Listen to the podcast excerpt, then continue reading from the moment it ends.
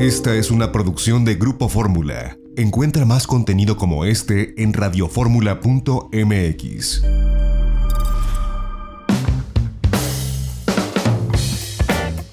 Ya estamos de regreso en itinerario turístico y yo le agradezco que en este sábado nuestra productora Lorena Bracho esté de nueva cuenta de este lado del micrófono.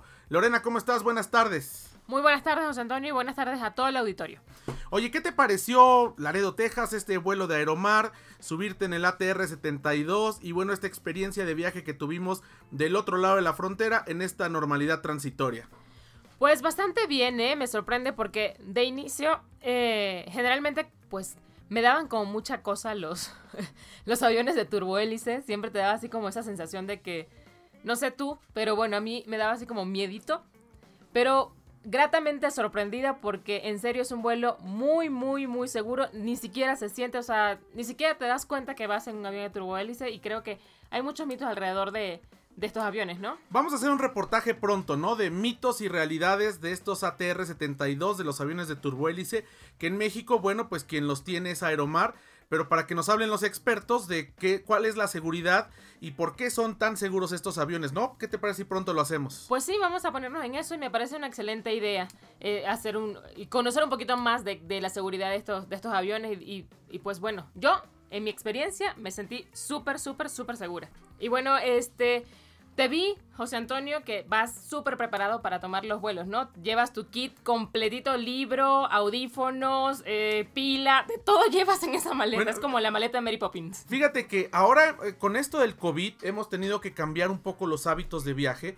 Antes pues solíamos llevar muchas cosas a bordo, ¿no? Para entretenernos. Un vuelo de más de una hora pues ya requiere que lleves algo para que te puedas entretener. Antes pues uno llevaba libros, revistas que tomabas por ejemplo el salón de Aeromar, salón VIP que tienen en la Ciudad de México o el periódico o muchas cosas. Pero ahora pues hay que optimizar porque tienes que llevar menos cosas para evitar contagios, ¿no? Para evitar tocar con muchas superficies. Y sí, pues yo mira, yo siempre llevo un libro, eh, mi teléfono celular, por supuesto, mi teléfono inteligente para poder jugar o escuchar música. Y bueno, unos buenos audífonos también son siempre una, eh, pues algo que se agradece, ¿no? Para ir en el vuelo y para que puedas, ya sea trabajando o escuchando música. Y fíjate que eh, Panasonic sacó un, modelo que son los Mighty Bass que eh, pues tienen un, un, sistema XBS. El modelo es el RBM700B. Son inalámbricos, es decir, se conectan por Bluetooth. Traen lo que se llama como noise cancelling, que es la cancelación de, de ruido. Particularmente en un avión, cualquiera que este sea, hasta en el A380, que es el más grande del mundo, hasta el más pequeño que puede ser un Cessna o un ATR, siempre está el sonido uh -huh. de las turbinas o de las turbohélices y del aire acondicionado. Y con audífonos como estos, Panasonic, eh, RBM700B, realmente no escuchas lo que está sucediendo afuera y puedes concentrarte en la música, o en este caso yo iba escuchando algunos reportajes que teníamos pendientes, pero puedes concentrarte y de verdad te libera del de ruido que pueda haber fuera. Sí, esta envidia me diste, estaba habla intentando hablarte y, hablarte y, no, y, ni caso me hacía, así yo con el ruido de la hélice, pero bueno, no, me le, compraré los míos muy pronto. Les, les dura muchísimo la pila y además traen un micrófono integrado, vaya, no en el avión, pero cuando no estás en el avión puedes contestar llamadas y puedes, bueno, pues eh, incluso eh, a, Siri o si tienes Alexa, yo tengo Siri, pero tengo Apple, pues puedes hablarle a Siri a través de estos audífonos. Muy pequeños además, se cargan muy rápido, así que súper convenientes. Claro, traer gel antibacterial también, traer toallitas desinfectantes y yo creo que ese es el kit básico para ir eh, en la parte superior, digamos, llevarlo en la cabina. Ya lo demás, pues lo documentas. Y bueno, Aeromar tiene estas tres opciones de comprar el boleto sin maleta, es decir, solamente con el equipaje de mano comprarlo con una maleta o comprarlo con dos maletas para quienes vamos al shopping. Y llegamos a Laredo. ¿Y qué te pareció? Bueno, ya hablamos de, la recepción, de este gran evento que hubo. Pero ¿qué te pareció este destino de compras? En especial ahora que pues la frontera no está abierta y que solo puedes llegar por avión. Muy buenas ofertas, ¿no? Sí, así es. Pues igual, oh, bien lo, lo acabas de decir, es un destino de shopping. De hecho, nos volvimos locos.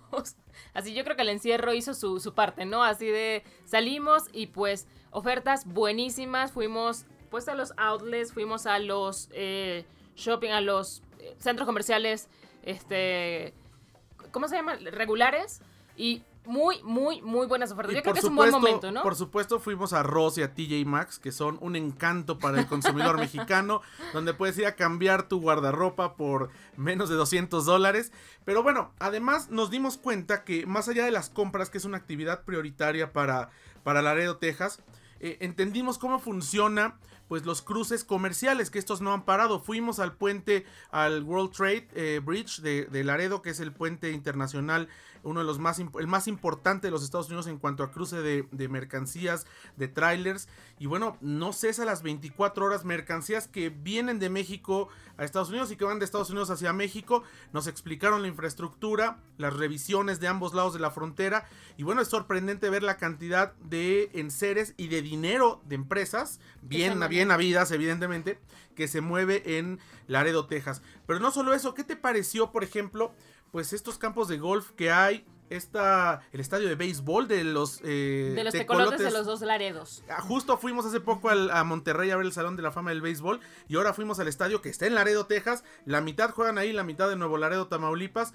Pero bueno, pues hay muchas actividades también deportivas. Sí, así es. Bueno, el, el- el del golf, el campo de golf, me- lo que me sorprendió es que es público. O sea, que no tienes que tener una membresía como o tener opción a un club privado para poder eh, tener acceso a este, a este tipo de... de instalaciones, ¿no? Padrísimas. Y además, bueno, en México, eh, los que juegan golf lo sabrán muy bien, el, el fee que le llaman o, o la entrada o, o el pagar por, por jugar.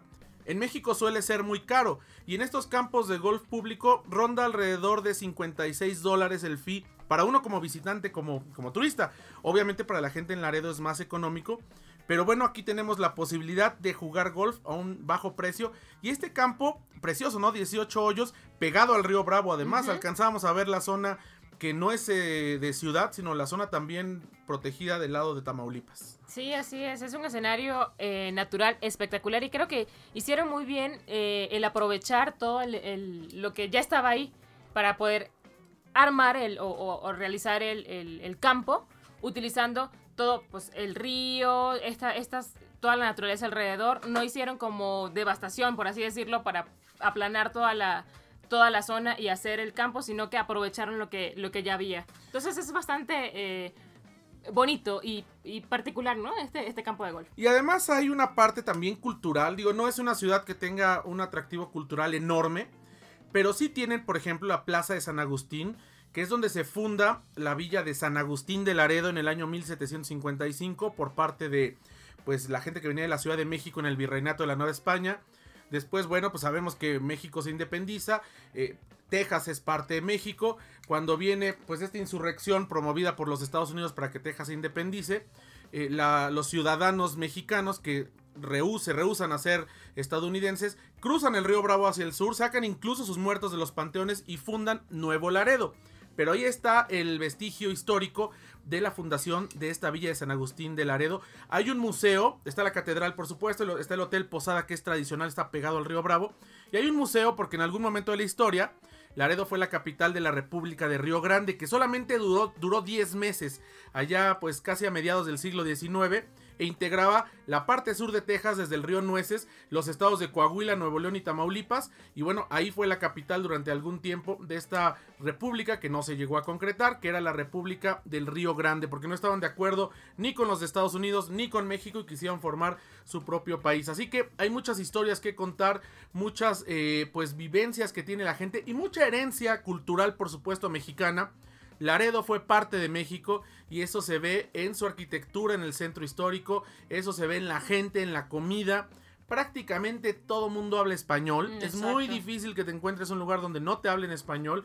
Así que se siente uno muy bien y la gente te recibe muy bien. A pesar que Texas es un estado republicano, sabemos que en otras latitudes hay problemas de racismo y lo hemos documentado. Laredo es una ciudad que pues está muy hermanada no solamente con Nuevo Laredo, Tamaulipas, sino con el resto del territorio nacional y eso pues hace sentirnos eh, pues muy bien a pesar de estar del otro lado de la frontera. Sí, sabes que entienden muy bien cómo, eh, cómo nos manejamos nosotros los mexicanos, ¿no? De aquel lado. Entonces sí es bastante fácil encontrarte pues cualquier persona que te agrade y, y que te lleve y que te haga como la estadía bastante fácil.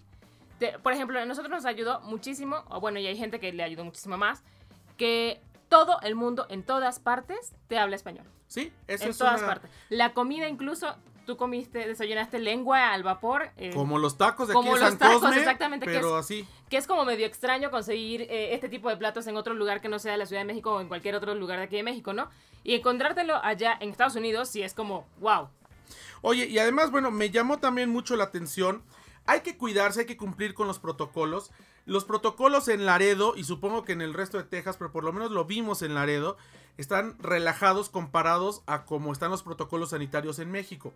Sin embargo, si nosotros como viajeros tenemos todas las precauciones, relajados en el sentido que no te toman la temperatura, fuimos a un Walmart y pueden entrar niños y, y adultos mayores y familias completas, pero bueno, son espacios muy grandes, mientras uno se cuide y lleve los protocolos que nos enseñan aquí en México, de guardar la sana distancia, de si tenemos temperatura no salir, de estarnos lavando las manos constantemente, no quitarnos el cubrebocas para nada, eh, traer gel antibacterial, traer la careta si es posible, yo creo que podemos hacer un viaje muy seguro y así lo sentimos durante pues estos días que estuvimos en Laredo, Texas, que bueno, a veces pensamos Lorena que es un lugar que pues solamente es para ir un par de tiendas a comprar y seguir de paso a San Antonio o a Houston, pero pues encontramos que tiene cosas por descubrir. Sí, así es, la comida. Por favor, dense una, una oportunidad de ir a comer allá a Laredo. Muchísimas gracias Lorena por haber estado en este lado del micrófono y pues por este viaje que hicimos y que documentamos y la semana que entra estará al aire a través de Telefórmula allá en Laredo en los canales 858 de Xfinity Latino y Latino View en los Estados Unidos y aquí en México en los sistemas de cable del país. Gracias Lorena. A ti, José Antonio. Vamos a un corte, regresamos. Tenemos más este sábado aquí en Itinerario Turístico a través de Grupo Fórmula. Recuerde, Itinerario Turístico en Facebook, arroba Itinerario Mex en Twitter e Instagram. No le cambie, regresamos, tenemos más.